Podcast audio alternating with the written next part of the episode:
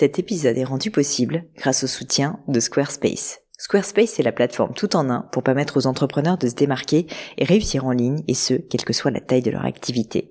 Pourquoi est-ce que j'ai choisi Squarespace comme sponsor du podcast? D'abord parce que je sais qu'ici vous êtes très nombreux à entreprendre, avoir un podcast ou un projet qui nécessite d'être valorisé sur un site web.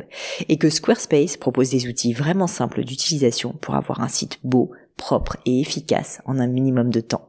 Quelques exemples de fonctionnalités, des templates de sites web personnalisables et adaptatifs pour créer des sites beaux et design en un temps record. L'outil email, le nerf de la guerre pour développer votre activité et communiquer avec vos clients. Ou encore leur outil SEO intégré pour émerger sur Google sans être un produit métier. Alors si vous voulez donner à votre business toutes les chances de se développer, je ne peux que vous recommander d'aller sur le site squarespace.com. En plus, Squarespace vous offre moins 10% sur votre première commande de site web ou de domaine avec le code Pauline. N'hésitez pas et rendez-vous sur squarespace.com, code Pauline.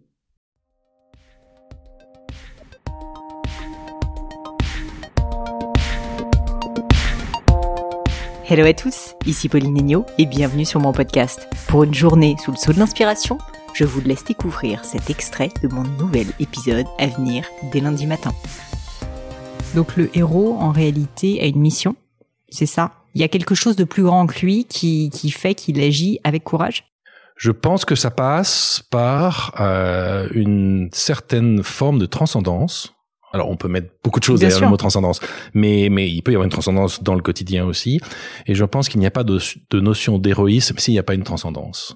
Je veux dire, euh, les grands sportifs ne sont pas pour moi des héros. Ils sont très intéressants, ils sont admirables. Je comprends qu'ils aient des fans, euh, mais c'est pas des héros. Quelqu'un d'anodin peut devenir un héros parce qu'à un moment donné, dans une transcendance, qui sera celle de la circonstance et du jour, il sera au rendez-vous de ce don, ce de sens et de ce sens qui viendront en résonance avec son courage et qui fera qu'il posera un acte d'héroïsme. Je voulais vous parler de ça parce que le courage, en fait, comme vous le disiez très justement en préambule, c'est à la fois une notion qu'on a forcément en tête face à des actes de guerre, mais en réalité, même dans la vie quotidienne, par des petits actes, on peut faire preuve de courage. Et moi, je le, je le vois beaucoup aussi euh, à titre, on va dire, entrepreneurial. Parfois, prendre certaines décisions nécessite du courage parce qu'il y a un très fort risque et donc il y a une peur.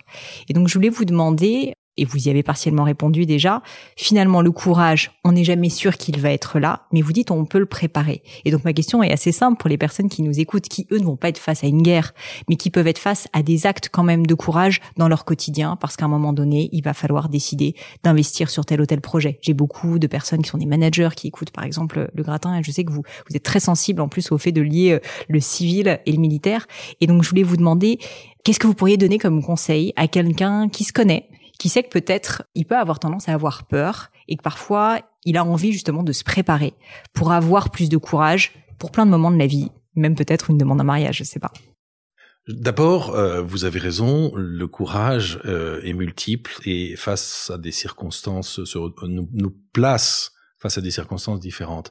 Il y a d'abord, euh, alors c'est simplificateur, hein, mais parfois ça aide un peu de. C'est pas facile en fait d'être dévoré par une normalienne parce que tout de suite, tout de suite, waouh. non non, mais c'est vraiment des, notions qui m'intéressent. Non, vous avez raison, c'est fondamental. D'abord pour simplifier, et il y a un parce que c'est plus complexe que ça, puis les choses se mêlent, mais on peut distinguer un courage physique et un courage intellectuel.